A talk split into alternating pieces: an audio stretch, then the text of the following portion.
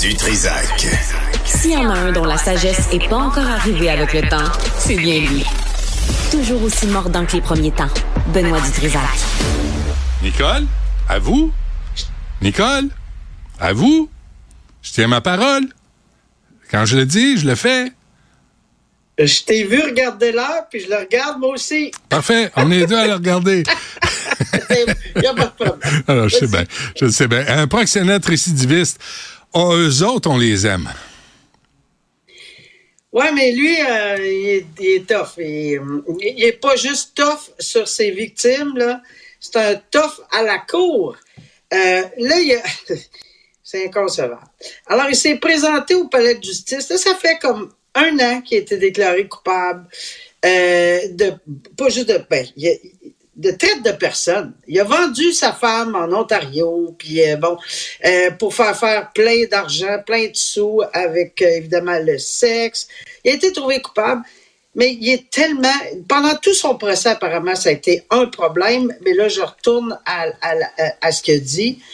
Il a dit en pleine cour, parce que le procureur de la couronne tentait de parler, parce que la mère de la victime est venue pour lire une lettre pendant pour les représentations sur sentence, là, elle est venue pour lire une lettre de, qui provient de sa fille, qui est encore ultra traumatisée par l'expérience. Elle, psychologiquement, elle est tellement affectée et on la comprend. Oui. Alors, sa mère est venue pour parler, il a crié, il a vociféré, il a fait n'importe quoi. La procureure de la couronne a tenté de, euh, de parler puis d'expliquer à la juge. Il dit elle l'a traité de folle. Euh, bon, euh, la juge a bien fait de prendre une pause, essayer de le calmer, demander à sa procureure, son avocate, à lui d'aller le calmer. Et elle revient à la cour découragée. Hein. Puis je pense pas, tu sais, des fois on pense que on veut juste gagner du temps, là, parce que j'ai entendu ça des, des gens qui disent ah ben on sait bien certains avocats veulent gagner du temps, mais là c'était clairement pas le cas. Elle avait préparé, attention une quarantaine de notes pour la plaidoirie pour la sentence de son client, qui va aller en dedans de toute évidence pour un très long bout de temps, parce qu'il y a des minimums très sévères euh, pour la traite de personnes. Là. Alors, il s'en va dedans, là, clairement. Là. Mais elle avait quand même travaillé, préparé tout ça, 16, 16 causes de jurisprudence. Il l'a, et excusez mon anglicisme, il l'a flushé. Il a dit, je veux rien savoir. Je veux plus d'elle. Euh, puis là, naturellement, cet avocat-là ne peut plus continuer à le représenter.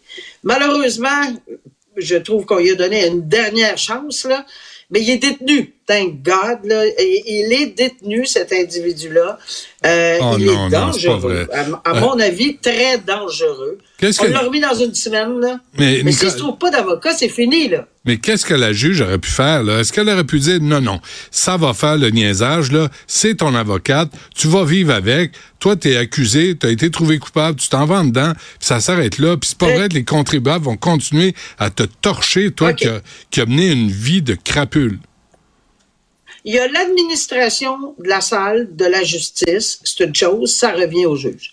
Il y a également le code de déontologie des avocats qui dit que lorsque vous vous faites retirer votre mandat, vous pouvez plus agir pour la personne. C'est interdit. On ne peut pas agir pour une personne comme avocat.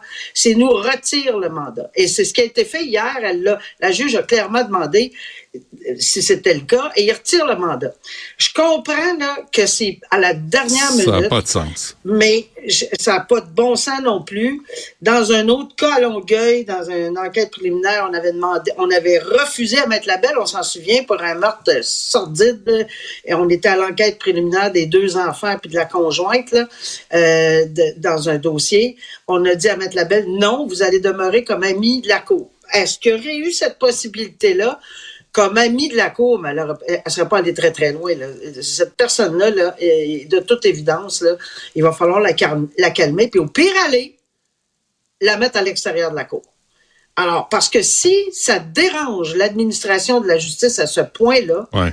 une ou un juge ne peut pas continuer à avoir quelqu'un qui crie dans le visage puis qui dérange tout Mais le pourquoi on système. tolère ça? On est rendu à la sentence. Pourquoi on tolère ça? Nicole, pourquoi on, On tolère ça? pas. On le Ben tolère oui, il l'a fait. D'habitude, on le tolère pas. Mais là, il l'a fait, puis en plus, il, il, vire, il vire son avocate. Là, ça va être à recommencer. La, la victime continue à être traumatisée. La mère n'a pas pu s'exprimer parce que c'est lui qui mène.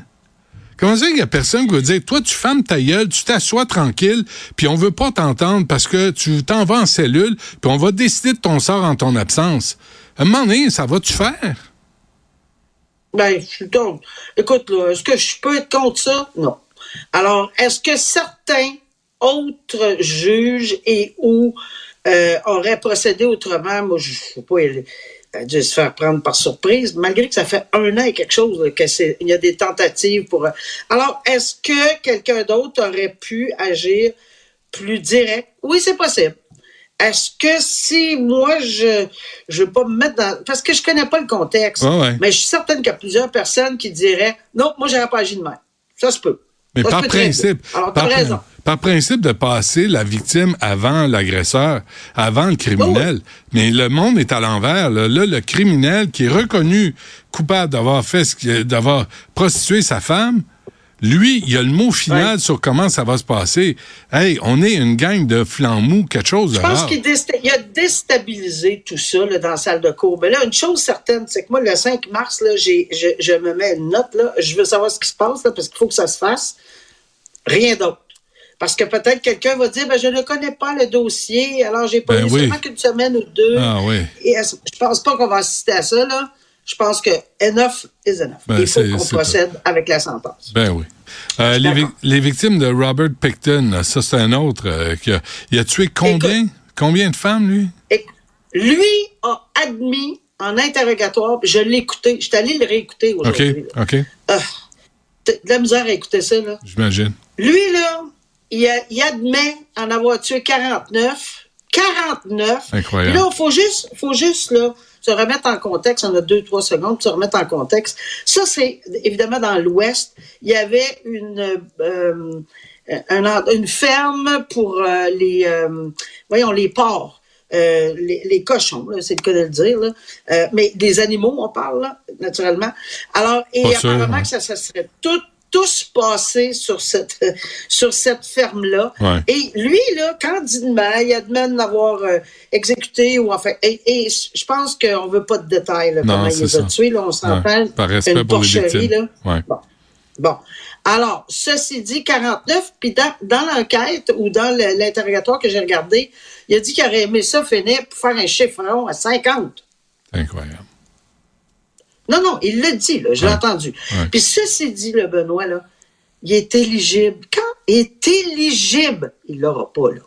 On s'entend tous pour dire qu'il n'y aura pas de libération conditionnelle ou une pause d'une journée, là. Il l'aura pas. Mais moi, la raison pour laquelle je voulais en parler aujourd'hui, c'est parce que, d'abord, premièrement, ça bouleverse les victimes énormément. Que ça soit en Saskatchewan, en Alberta, au Québec, un gars qui admet avoir tué massacré 49 personnes qui auraient aimé en faire 50. Il a été trouvé coupable parce qu'on n'a pas, euh, on n'a pas trouvé les restes pour des raisons peut-être évidentes. On n'a pas trouvé les restes de ces autres personnes. Je pense qu'il y a 6-7 personnes ou qu'il y a- il y a 6-7 condamnations à vie. Mais tout ça pour dire que le système, pourquoi on ne trouve pas quelques moyens pour changer cette loi sur les libérations, je le dis à chaque semaine, sur les libérations conditionnelles, pour éviter que ces gens-là soient même capables d'aller jusque-là? Il n'y a pas une parenthèse qu'on peut faire, sauf pour Bernardo, sans les nommer, là. Ouais. On comprend ce que je veux dire. Sauf pour les genres de, de je sais pas comment on pourrait le formuler. Moi, c'est pas moi qui est législateur, là. On pourrait-tu avoir une équipe qui formule quelque chose pour dire que, sauf pour certaines personnes, Ouais. on sait qu'ils ne seront jamais libérés, mais juste le fait qu'il y aurait droit, moi, ça m'horripile de penser qu'il y aurait même le droit. Il n'a pas fait la demande. Merci, M. Picton, de ne pas avoir fait la demande. Je suis sûr qu'il ne l'aurait pas eu, là. Mais c'est horrible. C'est un, c'est un, c'est le plus grand tueur, puis c'est pour ça que je voulais en parler, en série au Canada. C'est pas n'importe qui, là. Ouais. Il y a Olson, qui avait tué une douzaine d'enfants qui se faisait payer pour qu'on lui donne, pour lui donner les emplacements où ils les avaient enterrés parce que les parents voulaient le retrouver. C'est épouvantable. Des gars comme ça, comme Picton, comme, comme Bernardo et d'autres, là, on va, j'ai pas fouillé parce que ça, ça, ça me détruit de voir que ces gens-là ont le droit de s'adresser aux libérations conditionnelles après être des tueurs en série. Hmm. Il n'y a, a, pas une exception qu'on peut faire pour les tueurs en série?